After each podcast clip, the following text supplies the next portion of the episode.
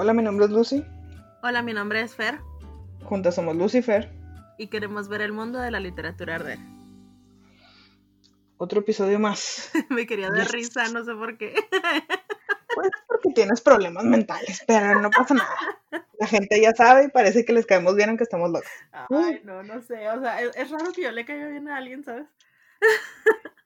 Es que les caemos bien porque no nos han visto en persona. En persona tenemos el efecto contrario. Caemos mal. Dinos qué tenemos el día de hoy. Ah, una cosa genial. Microficción o microrelato o al, más adelante vamos a ver qué se llama de muchas maneras.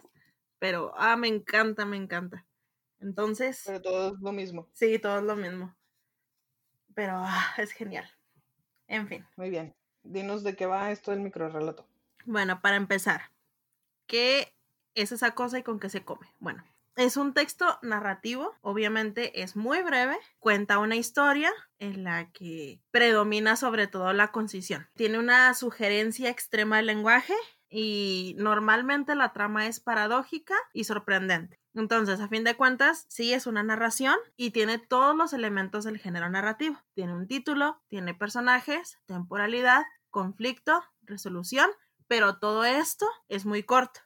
Hay algo que me interesó mucho, muchísimo, muchísimo, porque me fui a buscar los principios del, del micro relato y es que fue utilizado, al menos así decía la página de donde yo, en donde yo encontré esta información, que fue utilizado por un escritor mexicano, de hecho mi escritor favorito, José Emilio Pacheco, en los años 70 y lo comenzó a utilizar en una de sus antologías llamada Inventarios. La estuve a busque y busque a busque y busque y no la encontré por ningún sitio. Y estoy muy triste por eso, pero en fin.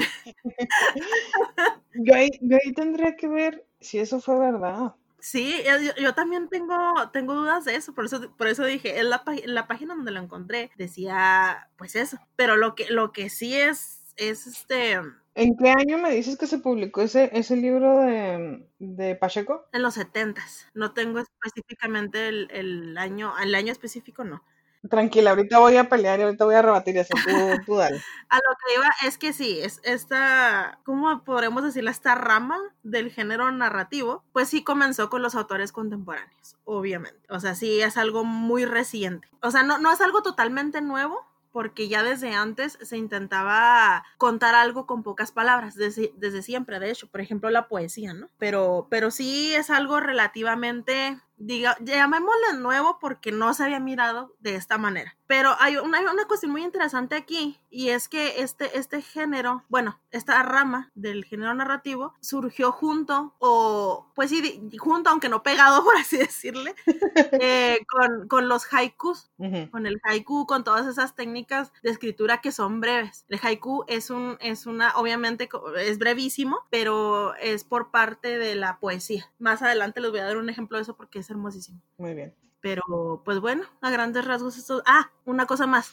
Todos los nombres que, que, tiene la microficción, también es llamada microrelato, minicuento, microcuento, ficciones súbditas, eh, relato hiperbreve o cuentos mínimos. Un dato interesante todas las maneras por las que lo pueden googlear en caso que les interese el tema. Sí, sí. Yo, yo creo que me, me enfoqué un poquito más en ver la composición del relato. Encontré en esta página que se, llama, que se llama perdón, actualidadliteratura.com. Como, como bien lo decías, em, viene como el desglose de, de, de, las partes de la palabra micro relato, micro, pequeño, e, y relato, obviamente, la, el, el cuento. Entonces dice que se puede traducir literalmente como relato breve. Hay algo que, que me agradó mucho de esta página, sobre todo, es porque intenta como especificarte lo que necesitas para hacer un micro relato. Dice que en, por regla general debe de tener entre 5 y 250 palabras, con la idea de que sea breve, como ya lo dijimos algo que me llamó mucho la atención es que especifica que si tú vas a escribir un microrelato, lo que puedes hacer o en lo que te debes de centrar es en el punto clave o en el clímax de la historia. Porque si omites todas las descripciones innecesarias y, vas directo al punto, eso y que al final debe de haber este giro inesperado que atrape al lector. Como bien lo decías tú, muchas veces ese giro es ambiguo y deja esta sensación de extrañeza extendida incluso después de que uno termina de leer. Entonces llama mucho la atención. Otro de los puntos que, que se señalan aquí es que el título es una extensión del microrelato. Y muchas veces el hecho de que cuando lees el relato el título tenga sentido, es lo que ayuda. Entonces dice que no nada más debes de escoger las palabras específicas para el texto, sino también las palabras específicas para el título.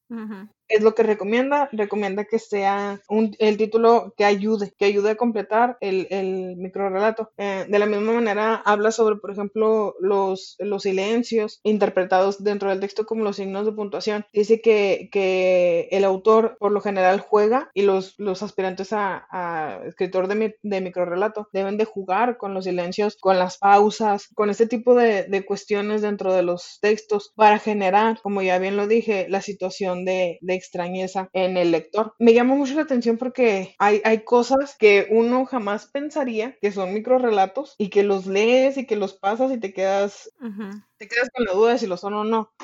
Yo te decía que iba a pelear un poquito. Sí, sí, sí. A ver, échale. Porque tú me dices que, que Pacheco escribió ese libro en los 70 Pues, Ajá. plot twist. En varias páginas de microrelatos he encontrado estos pedazos, estos cuentos de Julio Cortázar que aparecen en el libro de historias de cronopios y famas, librazo conocidísimo. Ajá. Yo ya leí el libro y sí, Sí. hay mucho, hay muchos eh, microrelatos. Ahora la situación es esta. Cortázar escribió en el libro en el 62. Chas. Yo creo que, creo que más bien lo que, lo que mencionabas es que la definición de microrelato es una cuestión actual. El microrelato como tal, no, porque... No, no, no, no. Sí, porque por ejemplo también ah, hay gente que ubica a, a Lewis Carroll, no, no, no, que Lewis Carroll escribiera, escribiera microrelatos, no, no, no, no, tranquilo. Imagínate bien actual el mes. Sí, eh, que, que para los que no lo conocen es el autor de Alicia en el País de las Maravillas, Alicia a través del espejo, Ajá. no en ese orden, pero por ahí va.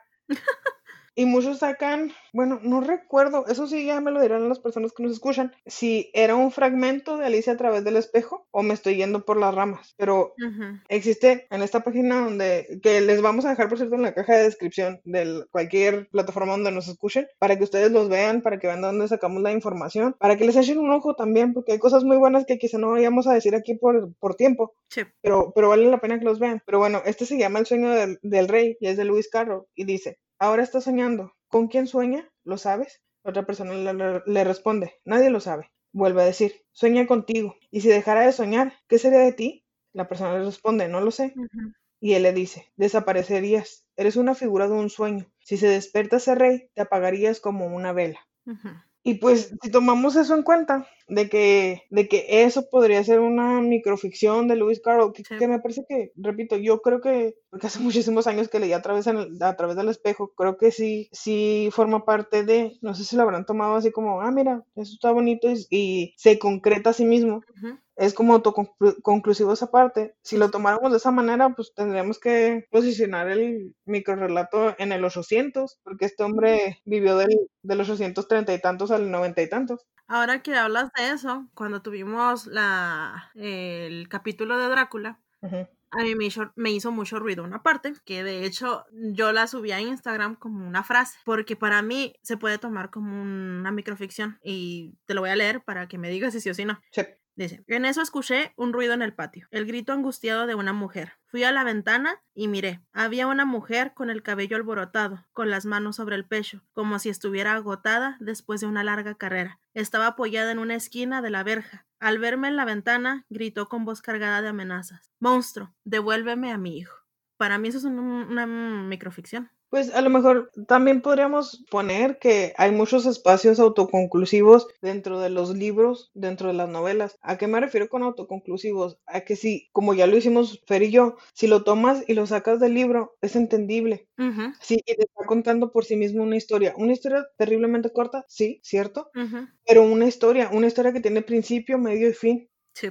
O que es este, este clímax que tiene una conclusión. Porque eh, te digo, la definición que yo encontré es que decía que era el clímax, era este punto más álgido de, de la narración, y luego viene el plot twist. Entonces, yo creo que, que a, eso se refiere, y pues sí, se- sí se podría, ujú, pero la situación es esta, mucha gente se dedica en particular a hacer relatos cortos, no que los ha sacado de sus propias novelas o de las novelas de terceras personas, ujú. Sí, no, no. no, se dedican en particular a esto. Ujú. Y pues es lo que vamos a dedicarnos a hacer ahorita, Que de hecho, pues podría decir también que los chistes son una especie de microrelato. sobre todo los chistes de, sí, había un africano, un ruso y un Sí, mexicano en un avión. Eso es un microrelato. ponte a pensar, están los personajes. Lo único que le faltaría tal vez es el, el título.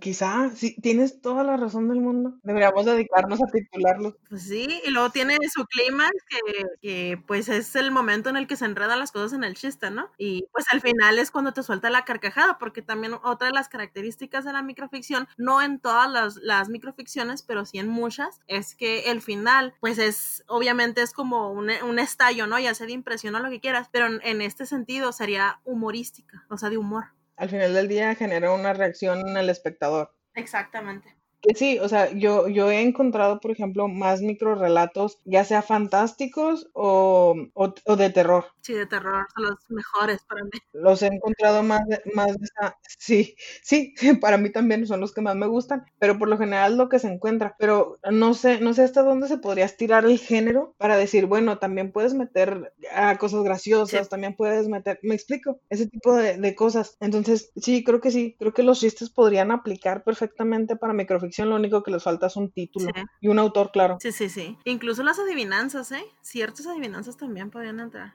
Porque también otra de las características del de, microrelato es que necesita un lector cómplice. Entonces, la adivinanza requiere de alguien, o sea, no, no específicamente un lector, pero un público cómplice, sí. Un, un, alguien que escuche, que sea el cómplice de. Eso me llama muchísimo la atención. Sí. A lo mejor sí. Tendríamos que ver, no sé si la oralidad anule todas nuestras teorías.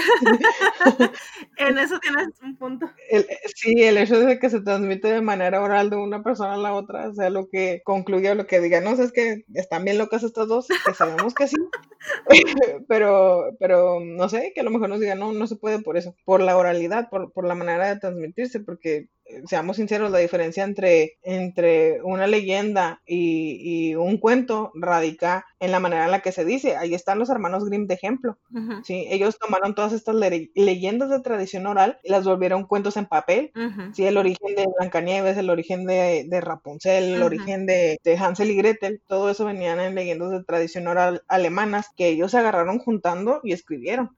Sí. sí, y los volvieron cuentos. Entonces, no sé si, si esa podría ser una, una diferenciación. O si por el contrario, tomando también a los hermanos Grimm, podríamos recopilar todos estos chistes, ponerles títulos, ponerles autor o, o, dejarlos en anónimo, escribirlos y empezar a distribuirlos como, como microrelatos. Sí, es que sí. Sí, sí, tienes toda la razón. Y muchos textos, incluso ciertas leyendas, podrían pasar por microficción. No todas, obviamente, porque eh, hay unas que no tienen este, esta, este final, ¿no? No conclusivo, pero muchas de ellas sí.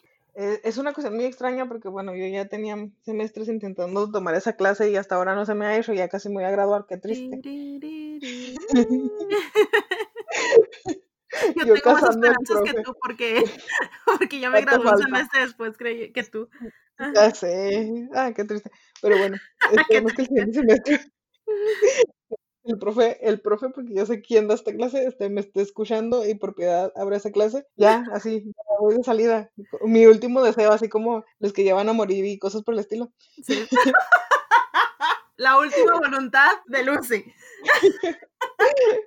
y pues ir por ahí, no, pero mm, no, no sé, no sé si este tipo de cosas se habrán discutido en la clase, sería genial saberlo, o sería genial discutirlas para ver los parámetros, ¿no? A ver si están quizá más estructurados, porque ustedes ya lo saben, ¿no? De las cuestiones locas que hablamos, eh, pero a nosotros nos dan teoría, de lo que sea que nos, nos enseñan, nos dan teoría, si es de ficción, nos dan teoría de la ficción. Entonces sería genial poder venir y decirles, no saben qué, el microrelato no, no aplica eso porque la teoría dice que no. Sí.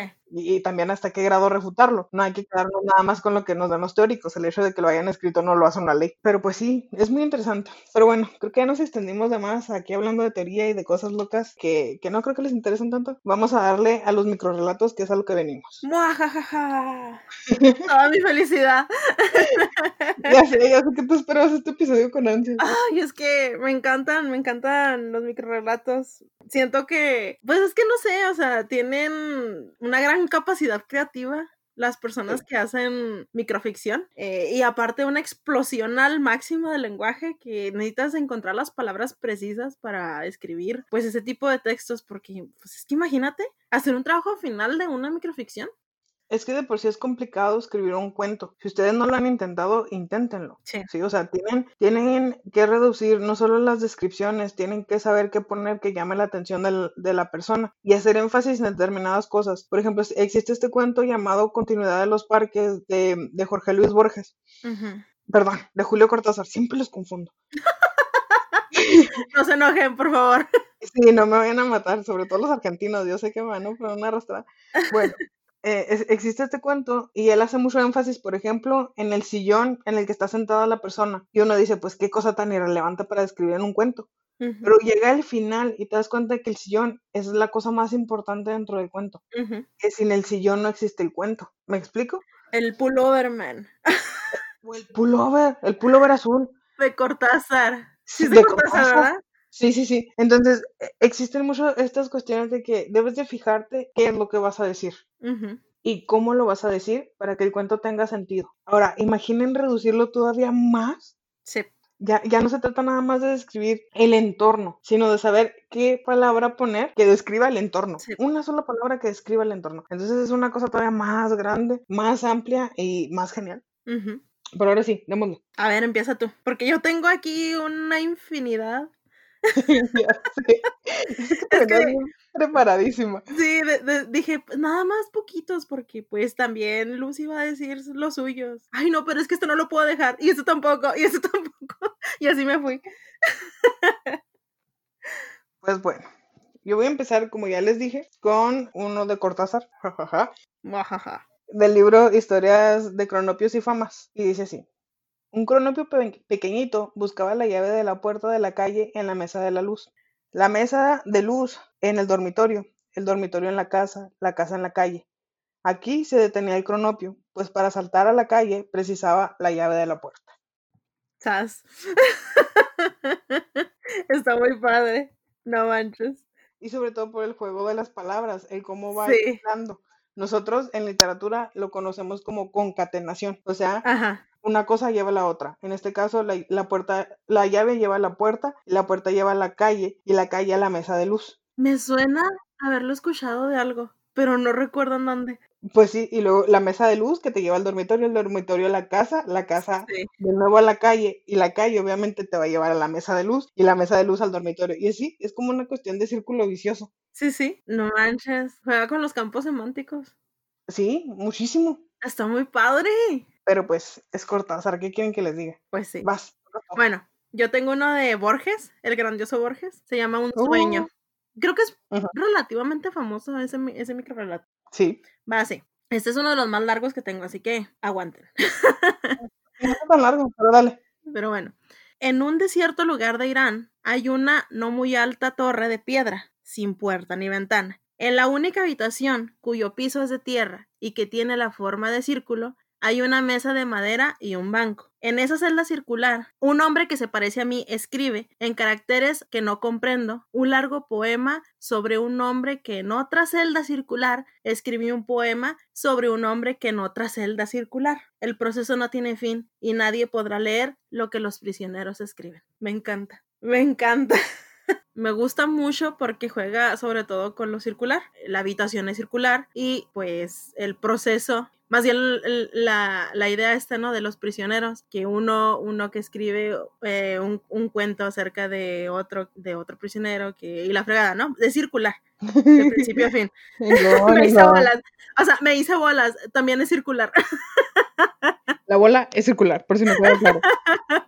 Y aparte, no sé tú, pero juega con, con la idea esta de la Torre de Babel, la torre de, de piedra que es muy alta Y y que circular. escribe en, en obviamente, y Ujú. que escribe aparte en un lenguaje que él no comprende. Entonces, creo que ahí está la idea de la Torre Babel. Que eso es un recurrente en la literatura en general de Borges. Sep. Existe, por ejemplo, este cuento llamado Las ruinas circulares, que a mí me encanta. Eh, Ujú. no les voy a decir de qué va para que intenten buscarlo, intenten ir a, a leerlo, porque me parece un, un buenísimo cuento, que va muy, muy de esa idea. Siempre es este regresar y regresar a, a- en círculos, valga la redundancia, que Ujú. te digo, si nos ponemos así bien literatos, eh, es el Mes en Aviv, ay disculpen mi mala pronunciación en francés, pero que es este como esta sensación de estarse viendo en un espejo que refleja otro espejo, que refleja otro espejo, que lo refleja a ustedes. Sí. ¿Me explico? O sea, si, si no tienen idea como de qué, de qué va, pongan un espejo enfrente de otro y pónganse ustedes en medio. Y siempre se van a ver, se van a ver de frente y se van a ver de espaldas, se van a ver de frente y se van a ver de espaldas y sucesivamente hasta el infinito. Entonces por ahí va esa idea, que creo que en sí esa idea, o sea, el hecho de que esté en círculos y en círculos y en círculos, es lo que nos da la sensación de extrañeza. Sí, obviamente. Es, es que es genial, a mí me encantan estas cosas. bueno, sigues. ¿Te, te acuerdas del episodio de, de Gayman? Pues más o menos así andas tú ahorita. Muy bien. Un poquito peor. Yo tengo este que a mí me encantó desde que lo leí. Y fíjate, no lo leímos para, para nada que tuviera que ver con la microficción. Lo leímos para la clase de cuento fantástico que tuvimos anteriormente. Que tuviste que yo voy a tomar. Perdón, sí, yo tuve, diviértete mucho en esa clase. Sí. En serio, en serio es un clase, no, no, no, con una maestra que yo adoro desde siempre y, y se llama Un final para un cuento fantástico de una persona que se llama E. A. Ireland. Y dice así, qué extraño, dijo la muchacha avanzando cautelosamente, qué puerta más pesada. La tocó al hablar y se cerró de pronto con un golpe. Dios mío, dijo el hombre, me parece que no tiene picaporte del lado de adentro. ¿Cómo? Nos han encerrado a los dos. A los dos no, solo a uno, dijo la muchacha, y pasó a través de la puerta y desapareció. ¡Ah! Este cuento siempre me ha puesto la carne de gallina. Está bien padre. Es genial, es genial. Y, y a mí me encantó desde el primer momento en el que, en el que la maestra nos lo leyó, porque la maestra no- nos lo leyó en aquel entonces. Y, y es genial, a mí me, me gustó muchísimo. Sí, es que está muy padre. Tiene totalmente la extrañeza al final. Sí, No te lo esperas. y hasta tienes esta sensación de, bueno, voy a girar la cabeza tantito para ver si no hay alguien. Sí, no manches. Sí, ¡Qué miedo! ¿Qué tal, eh? Ojalá y estés sola en tu cuarto. Ay, no, no. Aquí está el Minion conmigo. Pero está dormido, ¿no? Cuenta. y el Minion atraviesa la puerta. ¡Ah! Ándale. Y luego es fosforescente a veces. Pero vamos. Bueno. Sigue dando, sigue dando. Que no pare. Hay uno que po- podría considerar uno de mis favoritos. Me gusta un montón. Es de Juan José Millás. Se llama Carta del enamorado. E dice así. Hay novelas que aún sin ser largas no logran comenzar de verdad hasta la página 50 o la 60. A algunas vidas les sucede lo mismo. Por eso no me he matado antes, señor juez. Me encanta. Wow. Sí, es genial. Wow. También. Es que es una cuestión sorprendente. Te digo, a veces, Sí. a veces te impacta cómo dicen tanto en tan pocas palabras y es lo que te deja sin palabras. Te quedas así como que. ¿Te acuerdas del baldazo? Esto es otra especie de baldazo. Luego, Cuéntales, ¿qué es el baldazo? Cuéntales.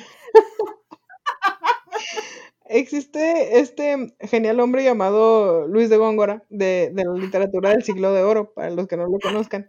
Tiene poemas, Dios santo, impresionantes. Que ni siquiera nosotras, que llevamos ya cuatro años estudiando la carrera de literatura, a veces entendemos. Por momentos, si te pones a estudiarlos, te pasas hasta seis, siete horas en un solo verso de todo lo que puedes encontrar. Sí. Y no solo me refiero a la métrica o a la rima o a todo lo demás, sino de, de- de los simbolismos, de las palabras, de todo eso. Referencias a otras cosas, es un montón. Sí, porque el hombre obviamente sabía mucho de la cultura clásica, es una característica del siglo de oro. Ujú. Lo relevante es que es el polifemo, ¿no? El polifemo y la galatea. Mm, no me acuerdo. Bueno, tiene, tiene un montón de, de poemas bastante... Heavis. Sí. Tiene este poema glorioso, épico, colosal, que si tú lo estudias es una joya, que se llama el. Polifemo y la, la fábula de Polifemo y Galatea. Ah, sí, ya, ya me acordé. Sí, sí, sí. Pero también es terrible. Sí, Pues sí. Si eres una persona cualquiera de a pie, si eres un muchachito de secundaria y te sientan a leer esa cosa, en tu vida lo vas a entender.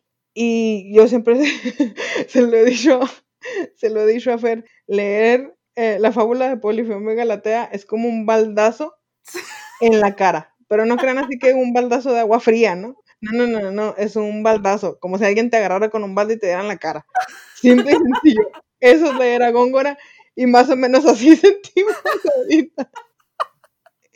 Ay, por si hacemos referencia más adelante al baldazo, que supongo que eventualmente lo van a, lo van a escuchar porque tenemos planeado algo al respecto. Sí. Ya, ya se los iremos contando. Entonces, para que no los agarramos de bajada. Sí. Pero bueno, aquí es una, es un cúmulo de baldazos. Que de hecho, fíjate que aquí tengo otro de Cortázar, no sé si aparecerá en, en alguno de sus libros, la verdad yo no lo había leído, yo sé que acabo de terminar un- una compilación de cuentos de Cortázar. Se llama Amor 77 y dice, y después de hacer todo lo que hacen, se levantan, se bañan, se entalcan, se perfuman, se visten y así progre- progresivamente van volviendo a ser lo que no son. Sí, lo había leído. Está muy padre también. Yo no lo había leído, hasta este momento no lo había leído. Man, es que yo he leído mucho de microficción, muchísimo. Yo sé que sí, por eso estamos haciendo esto. porque- No, no, no, la verdad es que a mí también me gusta mucho. es que eso abarca mucho, o sea, eso que acabas de decir, eso que acabas de leer, mejor dicho, abarca muchísimo tiempo en tan pocas palabras. Fíjate que acá hay otro, que este me lo encontré en Twitter, tengo que aclararlo. Y es de un hombre llamado, o lo tiene en su, en su cuenta de Twitter, un hombre llamado Alberto Piernas Medina. No sé, no sé si será suyo o si lo habrá puesto. Dice, él llegó con la corbata mal puesta. Ella fingió seguir leyendo. Un elefante rosa comía en el salón. Ok. Para los que no entiendan bien el concepto del elefante o por qué el elefante, en Estados Unidos se acostumbra mucho de, de decir que it's a white elephant in the room. Se refieren a que está esta cosa como tabú mm, que incomoda a todos, Ok, ya. Que todos la conocen, pero nadie va a hablar al respecto. Ok. Entonces, él llegó con la corbata mal puesta. Podemos inferir un engaño. Ajá, Ella fingió que seguía leyendo, ajá. pero ahí estaba el elefante. Ahí estaba esa cosa enorme Sí. que todo el mundo veía, pero que todo el mundo evitaba. Está muy bueno, no manches. ¿sí? Que va por, va por lo mismo, creo que tú estabas en esa clase cuando leímos Hills Like White Elephants de, de Ernest Hemingway. Ah, sí, sí, sí, sí, sí, sí, entonces va, va con la misma idea, es, es prácticamente lo mismo, es este elefante enorme y blanco en mitad de la sala del que nadie quiere hablar. Sí. No sé, no te digo, no sé si será de esta persona, pero si es, uf, amigo, te la rifaste, es muy, muy genial. Sí, no manches, es muy bueno. Sí. Es muy bueno, no friegues. Hablando de José Emilio Pacheco. Ujú. Tengo aquí va- varios de José Emilio Pacheco, pero voy a escoger nada más dos o tres. Pero para comenzar, voy a leer uno que se llama La lechera. Y dice así: La lechera hacía proyectos mientras caminaba por la ciudad. De pronto ella, su jarra y sus ilusiones se volvieron añicos en la explosión nuclear. Ha sido fuerte. Eso, eso me, me hace mucho como de la idea de, de la Guerra Fría. Sí, man. Es uno muy fuerte. Esa microficción es muy fuerte. Hay otro, se llama Triunfo. Al pisar la cima del Everest, resbaló y se mató. Ese tiene, bueno, no sé tú, a mí se me hace que tiene un poco de humor. E ironía trágica. Sí. Llegaste a donde querías llegar y te moriste. Sí, man. Que aquí hago una digresión enorme para decir que si no han visto las fotografías de la cima del Everest, corran a verlas, porque ese cuento va a tener un montón de sentido. Yo no lo sabía, mi marido tuvo que decírmelo, pero parece que hay gente congelada ahí a la que no pudieron quitar porque se congelaron al momento y se adhirieron a la montaña. No sé qué tan cierto sea eso, pero si es cierto, este cuento es terrible. Sas. Vamos, vamos, sigue. Bueno, aquí hay uno que resume la Odisea. Y se llama Odisea. Ulises regresó por fin a Ítaca. ¿Quién eres? le preguntó Penélope. Tu cara me es familiar, pero tu nombre ya no lo recuerdo. Me encantó este. Es genial. ¡Sas! Sí, ven. Tu cara me es familiar. Lo cual es muy gracioso, porque si ustedes no han leído la Odisea, lo único que puede recordar Penélope de Odiseo o de Ulises, que para el caso es lo mismo, es un nombre. Sí. Y cuando Ulises, diagonal Odiseo, regresa y llega a su casa, incluso entra a su casa, nadie, excepto el perro, lo reconoce. Sí, men, sí. Benditos sean los perros. Benditos son los perros, que ya se me olvidó cómo se llamaba el perro de, de Odiseo. Men. A ver, tenemos que buscar eso. a nadie le importa, es irrelevante, pero hay que buscarlo. Ay. Argos. Argos, claro. Argos. Voy a tener que ponerle un perro de esa manera para que no se me olvide. Bueno, déjame te leo un último de, de, de Pacheco. Ajá. Y quiero saber tu opinión, porque a mí me, me gusta bastante, pero sí me quedo así con la cara de... "Ah", Pero ah, bueno, ahí va. Dale. Se llama Nadie. En el valle ocurre un hecho sobrenatural. Un labrador sale de su choza para atestiguar el prodigio. Dialoga unos minutos con el que hizo el milagro. Al volver, su esposa le pregunta, ¿quién era? El labrador toma asiento a la mesa y responde, nadie, era Dios. Macario. Sí, men. sí, men. Perdón, perdón. Me, me recordó completamente a Macario de Trave. Sí, sí, sí, a mí también. Sí. Y dije, le voy a preguntar a ver qué piensa, porque sí tiene ese giro sorpresivo al final, pero sí te quedas un poco así como que, eh. Sí. Está muy padre. Fíjate que yo tengo aquí uno que también está bastante irónico, se llama Una inmortalidad y lo atribuyen o es de Carlos Almira. Dice, el poeta de moda murió y levantaron una estatua. Al pie grabaron uno de los epigramas que le valieron la inmortalidad y que ahora provoca la inferencia o la risa, como la chistera, el corbatín y la barba de Shivo del busto. El epigrama dice, el infierno no es de fuego ni de hielo, sino de bronce imperecedero. O sea, prácticamente que el infierno, el infierno está hecho con estatuas. No manches, men. Está muy padre. Sí, sí, porque es, es, tiene esta ironía de, bueno, ustedes me dan, ahora sí que me dan una estatua de bronce imperecedero y yo me burlo de eso porque de eso está hecho el infierno. Sí, no manches. En fin, voy a comenzar con los de terror. Muajajaja. Man, este es muy famoso y me encanta. Para mí no pierde el encanto. Ahí va.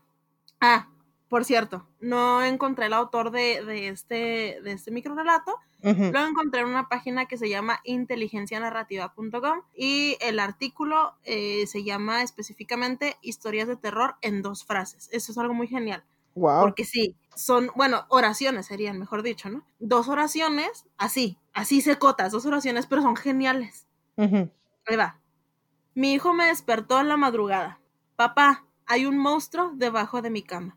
Fui a mirar y allí no había nada. Entonces escuché a mi hijo con voz temblorosa. Papá, hay un monstruo sobre mi cama. Ok. Sí, me... De hecho, muchos de esos relatos, y sobre todo los de terror, se están volviendo muy populares por los memes. Ajá. ¿Por qué? Ese que tú dices, yo lo vi, pero lo vi en un, en un- bueno, no en un meme como tal, no sé si será meme o no será meme, pero es eh, esta descripción gráfica Ajá. que, por ejemplo, aparece, esta, este, esta situación del miedo aparece porque cuando le dice, papá, hay un monstruo sobre mi cama, está el niño en la cama. ¿Me explico? O sea, y es lo que te da miedo. Por ejemplo, también, también, no, lo voy a contar así como lo recuerdo, no lo tengo literalmente aquí, donde, donde dice, eh, mamá, ¿me lees un cuento? Y ya pues la señora le lee el cuento a la niña, ¿no? Y luego sale la señora y, y se echa a llorar en la puerta y dice, es que yo no tengo una hija. Ah, ah, ah. A ver, ¿tú ve y lee el cuento a tu hija? No, men, yo no tengo ni hija ni hijo, es lo peor. Exactamente. Qué miedo, men.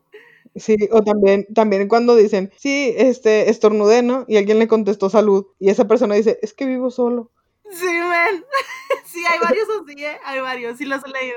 Son este tipo de relatos que se concluyen en el momento y que te dan pánico. Mira, como este. Dice, mi hermana dice que mamá la mató. Mamá dice que yo no tengo ninguna hermana. ¡Sas! Sí. Una de dos, o está loca o la mamá la mató. O es Briana. María dice que, que Ana la mató. Ay, Dios santo. en fin. Hay uno, hay uno que me agradó por esto que yo les decía de que el título es una extensión del, del, ah, del relato en sí. Se llama Toque de Queda y es de Omar Lara. Y dice, quédate, le dije, y la toqué. Men, yo también tenía ese. A mí también me encantó. De hecho, cuando dijiste ese del título de extensión, me fui, dije para decir una enseguida de ella, así que sea más o menos igual, y lo leíste. Ay, ay, disculpen. Este, pero sí, o sea, como, como el hecho de que el título es parte de, o sea, el Sí. título es lo que le da esa sensación extraña, esta sensación particular al microrelato y hace que se quede en la mente de la persona. Sin el título no tendría mucho sentido. De hecho, no tendría sentido. Sí, no tiene sentido, o sea, así como que, ah, pues qué chido. Es- esos momentos en los que el título es imprescindible. Qué miedo. Yo, yo que no sé poner títulos. No manches. Oye, qué bueno que no tuviste un hijo, imagínate cómo le pondrías. ¿A mi hijo? Sí, No llamaría dos. Yo creo que ya na- yo nada más le pondría un nombre bien feo, nada más por fregarle la vida. Para que se sienta mal el mocoso.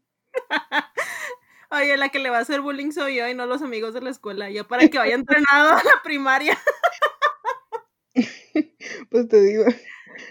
Nosotros tenemos una, tenemos una compañera que ya dijo que a su hija siempre le va a poner Lucia Fernanda para gritarle en la escuela, ¡Lucifer! Anda, pues apenas. Mira, así quedaría. Si Pero bueno, tuviéramos un hijo, eso saldría. En fin. Bueno, hay otro que sí me gustó bastante porque es de esos microrelatos que no te dejan opción. O sea, no sabes qué elegir. Ahí va. Ah, por cierto, también es anónimo y lo saqué de la misma página que ya les había mencionado antes. Se llama. Dice, perdón. Cuando estás completamente solo, escucharás un sonido suave y espeluznante. Cuando dejes de escucharlo, sabrás que eso te ha encontrado. Oh, rayos, ¿Qué escoges? oh, rayos, escuchar el sonido espeluznante para siempre en mi vida. Sí, yo también. De, de hecho, fíjate que este, yo también tengo, tengo esa, esa página, porque como bien lo dijiste tú, a mí me, me gusta mucho, me gustó mucho eh, la manera en la que, en la que aparecen. Ajá. Y ahí mismo, en el relato número 2, que es anónimo, dice, al crecer con gatos y perros me acostumbré al sonido de los aña- arañazos en la puerta de mi habitación mientras dormía. Ahora que vivo solo, es mucho más inquietante. Sí. Eh, Si están escuchando esto de noche, pues de nada, ya les hicimos. Creo que hoy no van a dormir. Mira, hay uno que también me gustó mucho. Sí, sí, sí. No sé, tiene un toque medio inocentón, pero remata, o sea, con todo. Ahí va. Ayer mis padres me dijeron que era demasiado mayor para tener un amigo imaginario y que tenía que acabar con él. Encontraron su cuerpo esta mañana. Ok. Uy, esta, esta también es un clásico de internet. Esta mañana encontré mi móvil con una foto mía durmiendo. Vivo solo. ¡Ah! ¡Qué miedo! No manches. Ahí se los dejo. Eso no lo había leído. Es de, la- es de las últimas, es la, espérame dos segundos. Miren esa misma página. ¿La 20? Sí, es la 20. Hay imágenes intermedias porque a veces lo acabo de leer en... O sea, creo que ya no hay más. Sí, sí, sí, hay como una fotito intermedia. Bueno, ahí está otro. No puedo dormir, susurró ella mientras entraba en la cama conmigo. Desperté con frío, abrazando el vestido con el que fue sepultada. Ay, Dios, ese está bien intenso. Sí, ven. ¿Cómo nos emocionamos con esto? Eh, Sí, perdón. Aquí tengo otra. Eh, dice, nunca antes había visto a una, niña, a una niña llorar tan desconsoladamente, y menos aún en un hospital abandonado. Sí, ven, yo también lo tenía. ñaca, ñaca. Hago otro. Ajá. Alcanzas con tu mano el interruptor de luz, pero ya hay otra mano ahí. ¡Sas! Uy, Imagínate, qué pánico, ¿no? sí. Y luego que estás a oscuras, no sabes ni qué, nada, o sea... Bueno, ya cambiando un poquito de tema, pero siguiendo con, con la misma, eh, lo- bueno, lo terrorífico que traemos encima, pues. José Emilio Pacheco también tiene dos eh, microficciones que son muy así espeluznantes, ¿no? Uno se llama Novela de Terror. Ok. Vámonos ya, los muertos nos esperan. ¿A quién te recuerda? ¿A qué libro te recuerda? Pedro Páramo. ¡Sí! y hay otra que me mi felicidad, no lo puedo creer. Es que no sé si, si hemos leído muchas de las cosas similares o si estamos con la mente muy conectada, pero vamos leyendo cosas y nos suena y nos suena y coincidimos. Sí, o sea, creo que hizo una. Un, dijo, voy a resumir Pedro Páramo. Que para los que no han leído Pe- Pedro Páramo, ay, disculpen que les hayamos echado perder el libro. A dispensen. Ándale, pues, dale al Por cierto, vayan al capítulo de Pedro Páramo, ya lo grabamos. Ah, sí, aquí se los dejo en la caja de descripción, ustedes tranquilos. Bueno, otro más. Se llama Sueño Eterno. Igual de José Emilio. Soñó que despertaba. No pudo abrir los ojos. Había muerto. Uy, Eso está muy padre. E- eso está muy preocupante. Sí. Eso me dio miedo. Qué miedo.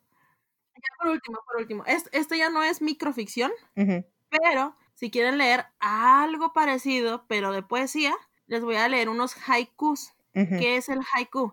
Pues es poesía japonesa, pero yo les voy a leer algo de Juan José Tablada, que es un, es un eh, autor mexicano, Buenísimo. más bien fue, ya murió, que fue a Japón, se enamoró de esa, de ese método. Me di hasta llorando por si escuchan el llanto de un perrito. No se apuren, no tienen fantasmas en su casa, es el perro de, de Fer que ya no medio llorando. no, lo- las microficciones están haciendo efecto, ¿no? Y escucho voces. A ver si me dicen que hay algo en la grabación, ya no voy a grabar nunca en la vida. ¿eh? En fin, bueno, les decía, José Juan Tablada, eh, pues es un, fue un autor mexicano que fue a Japón, se enamoró de la técnica japonesa del haiku y él las escribió en español. Tiene una antología de haikus que se llama Un Día. Es genial porque está dividida, podríamos decirlo en capítulos y cada capítulo, es- escuchen cómo se llama, me encanta, la mañana, la tarde, crepis- crepúsculo y la noche. Pues literalmente el día. Sí, un día. Entonces, cuando lees eh, los haikus que vienen en la mañana, son cosas relacionadas con la mañana. Los de la tarde, igual en los de la noche y crepúsculo y demás, ¿no?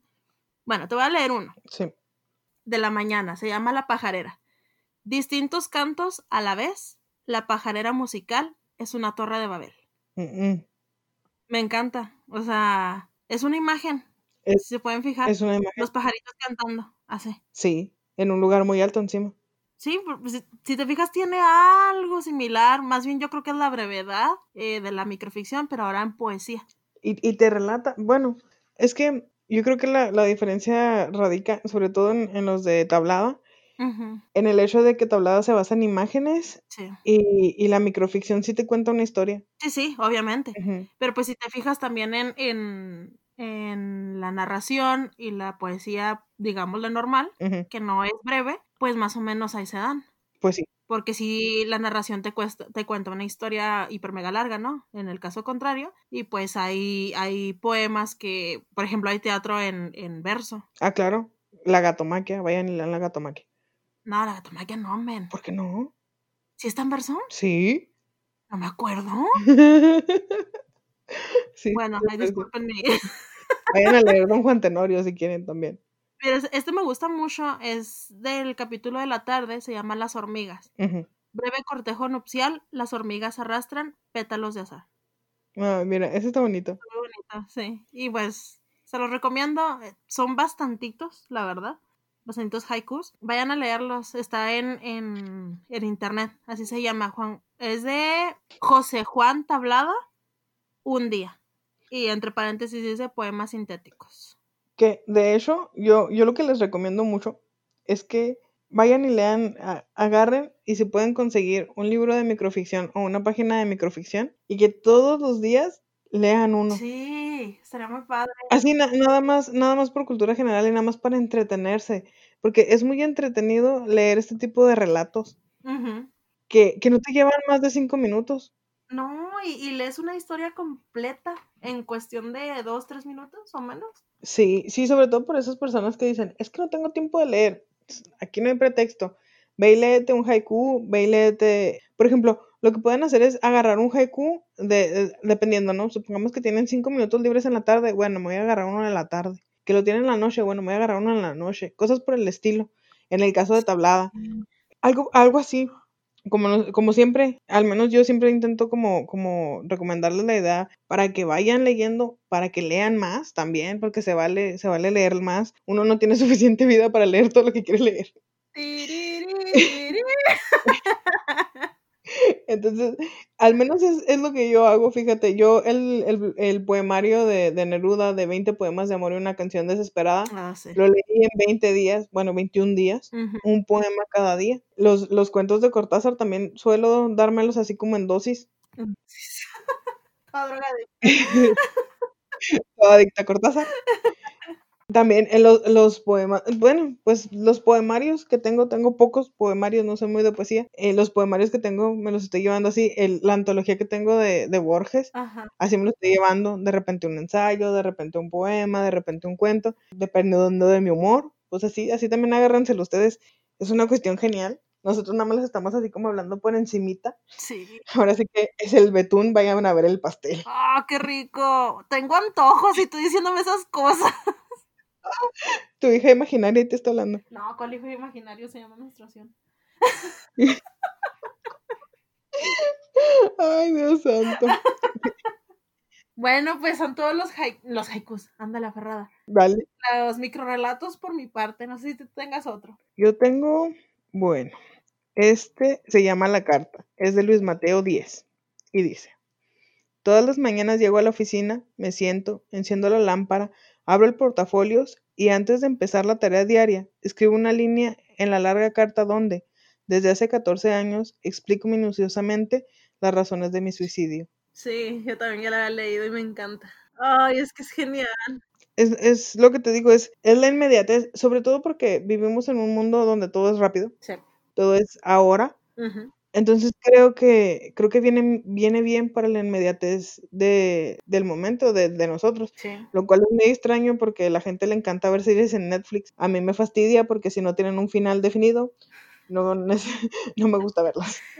Sí, fíjate que eso es lo que te iba a decir de, lo, de la inmediatez. Creo que también el microrelato tiene el, el encanto que tienen los, esos mini clips de Instagram, esos videos de un minuto, Sí. que te entretienen, o sea, y que los ves completitos, obviamente porque son muy cortos, pero que incluso, digamos, eh, puedes ver lo mismo en, no sé, en 15 minutos, pero no lo ves. Sí. ¿Por qué? Porque el, minu el video de un minuto, pues es inmediato, ¿no? Y, y tienen, ese encanto. Sí, pues prácticamente eso es, que de hecho, pues ya lo veníamos diciendo, el, el libro que te puedes aventar en tres meses como la Odisea, Sí. nos lo redujeron a tres líneas, Pedro Páramo también ya Pedro. Páramo a una línea y así sucesivamente. Sí.